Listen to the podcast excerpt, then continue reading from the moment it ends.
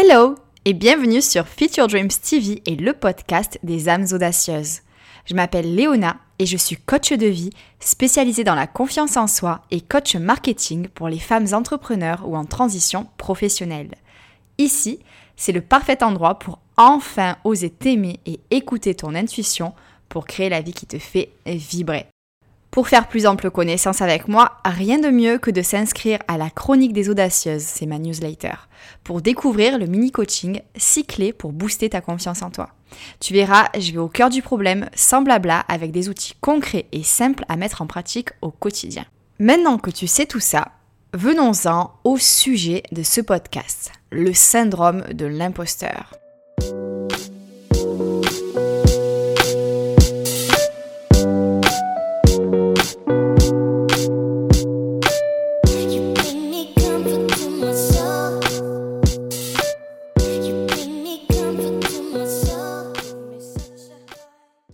Déjà, mettons les choses au clair. Avoir le syndrome de l'imposteur, c'est croire qu'on fait semblant d'être quelqu'un qu'on n'est pas, ou croire qu'on n'est pas aussi bon que les autres le croient. Et on est au moins 70%, selon des spécialistes, à souffrir du syndrome de l'imposteur. Alors, pour te situer euh, historiquement, euh, il faut savoir que le terme syndrome de l'imposteur, ça a été utilisé pour la première fois en 1978 par des psychologues, des femmes qui s'appellent Pauline Clance et Suzanne Imes dans un article intitulé Le phénomène de l'imposteur chez les femmes ultra performantes. À l'époque, en fait, elles décrivent vraiment euh, ce syndrome de l'imposteur comme l'impression secrète d'être de fausses intellectuelles pour certaines femmes brillantes. Donc tout a commencé avec des femmes, pour les femmes, qui ont mis des mots sur les mots excusez-moi, euh, des jeux de mots, euh, mais c'est vraiment ça en fait. Euh, en fait, elles ont vraiment creusé et il y a trois caractéristiques qui sont ressorties par rapport à ce syndrome de l'imposteur.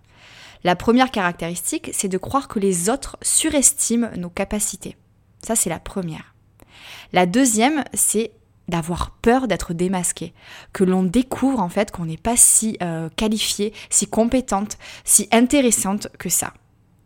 Et le troisième point, c'est d'attribuer son succès à des facteurs extérieurs. C'est-à-dire que ce n'est jamais parce qu'on est talentueuse qu'on y arrive.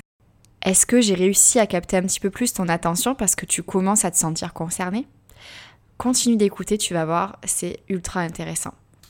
Les éditions euh, Le Duc ont édité un livre qui s'appelle Le syndrome de l'imposteur, qui a été écrit par la psychologue Sandy Mann et euh, sa lecture m'a vraiment permis de structurer justement euh, mes idées par rapport à tout ça, puisque j'y travaille avec euh, mes coachés en coaching personnalisé, notamment dans les coaching boosters de confiance en soi ou alors dans les coaching mindset et marketing. Et avoir lu ce livre m'a permis de voir que ce syndrome de l'imposteur, en fait, se ressent surtout dans trois cas. le premier cas, c'est quand on démarre un nouveau cursus. Par exemple, pour moi, euh, mes études pour être coach sportif ou coach de vie. Quand je me suis lancée dans mes études pour devenir euh, personal trainer, les études en fait elles se déroulaient à l'étranger, en anglais. Donc je sortais complètement de ma zone de confort. Et en plus de ça, il y a pratiquement tous les élèves qui étaient déjà coach sportif ou alors carrément kinésithérapeute. Je me suis directement dit que j'y arriverais jamais. Vraiment, c'est la première chose que je me suis dite. Je me suis dit, mais qu'est-ce que tu fous là? Tu vas jamais y arriver, puisque toutes ces personnes, elles ont déjà des connaissances que tu n'as pas. Donc, qu'est-ce que tu fous là, quoi, vraiment? Euh, Je me suis sentie tel un imposteur, en fait.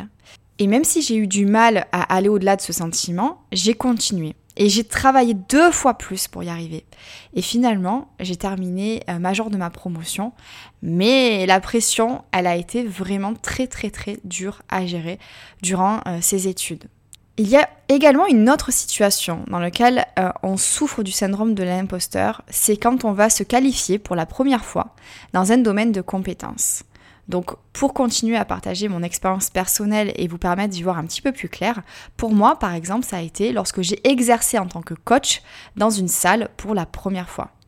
Donc quand j'ai commencé en fait à exercer dans une salle de sport pour la première fois, j'avais l'impression que mes clients allaient se rendre compte que j'étais un imposteur. Du coup, je me mettais énormément de pression pour préparer chacune des sessions d'entraînement, mais au fond de moi, j'étais vraiment terrorisée.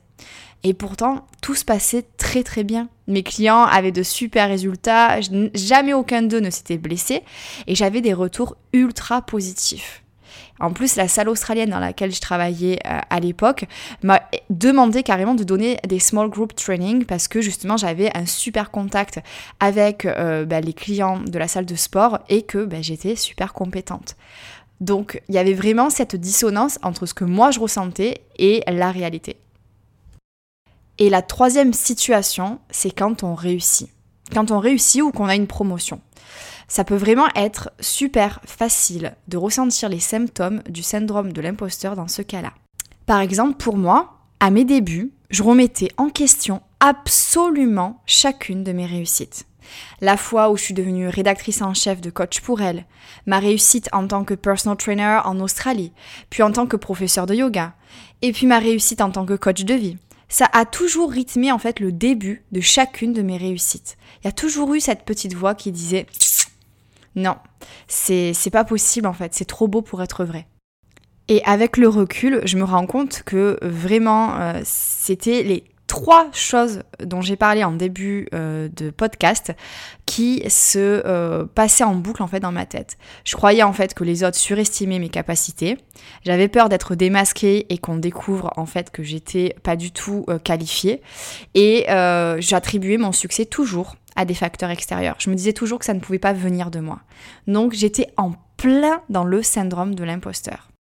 Et j'ai été d'autant plus touchée par ce syndrome de l'imposteur parce que je me situe dans une catégorie qui est vraiment euh, plus concernée. Ce sont les auto-entrepreneurs ou alors les travailleurs indépendants. Et pourquoi c'est plus compliqué pour cette euh, catégorie-là? C'est parce qu'en fait, euh, on a peu de retours euh, des clients selon le, domaine dans lequel on travaille. Et du coup, communiquer uniquement par email, ça permet un mode de communication quand même qui est assez limité pour les émotions. Et c'est donc difficile bah, de percevoir la bienveillance en fait de, de l'autre ou ses encouragements. Euh, pour ma part, c'est ce que j'ai ressenti au début parce que ben voilà, il fallait que je développe une communauté. Il n'y avait pas énormément de retours au début puisque je commençais et les doutes revenaient en force et j'arrêtais pas de me demander si ben, je faisais bien de m'être reconvertie et c'est vraiment une pensée que j'ai eue très très souvent à mes débuts. Pour les personnes qui travaillent plutôt dans la vente en ligne, ça peut être également compliqué de reconnaître son succès avec les échanges euh, qui sont assez limités finalement, parce que les gens achètent, mais on ne sait pas forcément euh, ce qui se passe après. Euh, c'est assez compliqué d'avoir des retours en fait, que les gens prennent le temps de poster un retour. donc si tu te trouves dans ce cas, sois rassuré, c'est normal que les doutes soient présents, mais ne lâche pas ton rêve. Maintenant, abordons un point qui est ultra intéressant. C'est vraiment un point que j'aborde à tous les coups lors de mes coachings de vie et mes coachings mindset et marketing, et ce sont les dissonances cognitives. C'est un sujet qui me passionne parce qu'en fait, ça concerne notre discours intérieur et notre discours intérieur, c'est ce qui va vraiment conditionner euh, ben, notre vie en fait. Donc, euh, pour faire très simple, déjà, qu'est-ce qu'une dissonance cognitive? C'est quand il y a un malaise ou une tension à l'intérieur de nous-mêmes entre deux croyances contradictoires. Et la psychologue, donc Sandy Mann, euh, permet un petit peu de développer le processus qui se passe en fait euh, lors du syndrome de l'imposteur. Il y a en fait trois étapes. La personne en fait va penser qu'elle ne va pas réussir. Et puis, elle va travailler et elle va réussir. Et par la suite, cette personne va penser qu'elle a certainement réussi grâce à la chance. Et c'est là où il y a une dissonance cognitive. Parce que la personne réussit, mais elle pense qu'elle a réussi grâce à la chance. Un autre exemple. La personne va travailler exceptionnellement dur pour éviter un maximum d'être démasquée. La personne est soulagée quand elle récolte les fruits de son dur travail, donc par exemple quand elle est diplômée. Mais ensuite, elle va penser, elle va avoir peur en fait qu'on découvre qu'elle est un imposteur. La bonne nouvelle, c'est que c'est tout à fait possible de se libérer de cette dissonance cognitive. Et pour ça, il y a deux solutions. La première solution, ça va être d'accepter que tout compte fait, on n'est pas si nul que ça et qu'on a du talent. Ça, c'est la première solution. La deuxième solution, ça va être de changer la vision qu'on a de notre réussite en se disant que ce poste n'était pas si difficile à décrocher que ça, par exemple. Et très souvent, la personne qui souffre du syndrome de l'imposteur va choisir la deuxième solution. Parce qu'en fait, ça va lui permettre de rester dans sa zone de confort et de continuer à douter de ses capacités, comme depuis des années. Si tu te sens de plus en plus concerné en écoutant ce podcast, je t'invite à faire ce simple exercice. Dans la colonne de gauche, je vais t'inviter à lister toutes tes réussites. Et dans la colonne de droite, tu vas expliquer en fait comment tu as géré cette réussite. Quelles sont les pensées qui te sont venues quand tu as réussi? Et tu vas pouvoir déterminer si bien souvent tu as eu du mal à assumer que le fait que tu aies réussi et également euh, bah, les facteurs externes que tu attribues bien souvent à tes réussites. Tu vas voir, c'est vraiment un exercice ultra intéressant à faire. Maintenant, si tu n'es toujours pas vraiment sûr euh, d'être atteinte du syndrome de l'imposteur, voici quelques questions en fait qui sont tirées d'un test qui a été créé par la psychologue Sandy Mann. Euh, donc c'est un test de 18 questions normalement pour savoir si on est atteint du syndrome de l'imposteur. Et là, je vais simplement te poser 5 questions. Et si tu y réponds positivement, c'est qu'il y a de grandes chances que tu sois atteinte du syndrome de l'imposteur. Première question. Quand tu fais correctement quelque chose, quelle est la probabilité pour que tu attribues ton succès à la chance? Deuxième question.